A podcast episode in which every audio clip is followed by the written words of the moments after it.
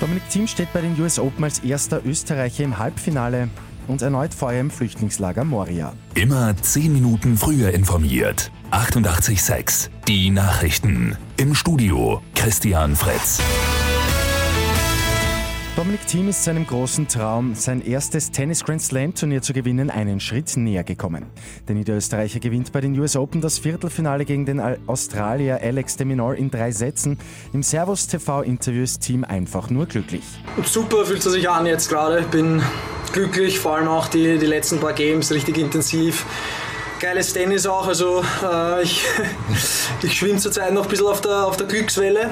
Team ist der erste Österreicher, der es in New York ins Halbfinale geschafft hat. Dort trifft der 27-Jährige morgen auf den Russen Daniel Medvedev.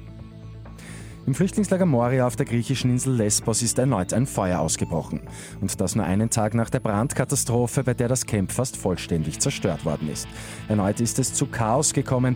Bewohner sind vor den Flammen aus dem Lager geflohen. Laut Behördenangaben sind noch immer rund 3500 Menschen obdachlos. Bei Lotto 6 aus 45 hat es am Abend wieder keinen Sechser gegeben. Am Sonntag geht es bei einem Dreifach-Jackpot um rund 3,5 Millionen Euro.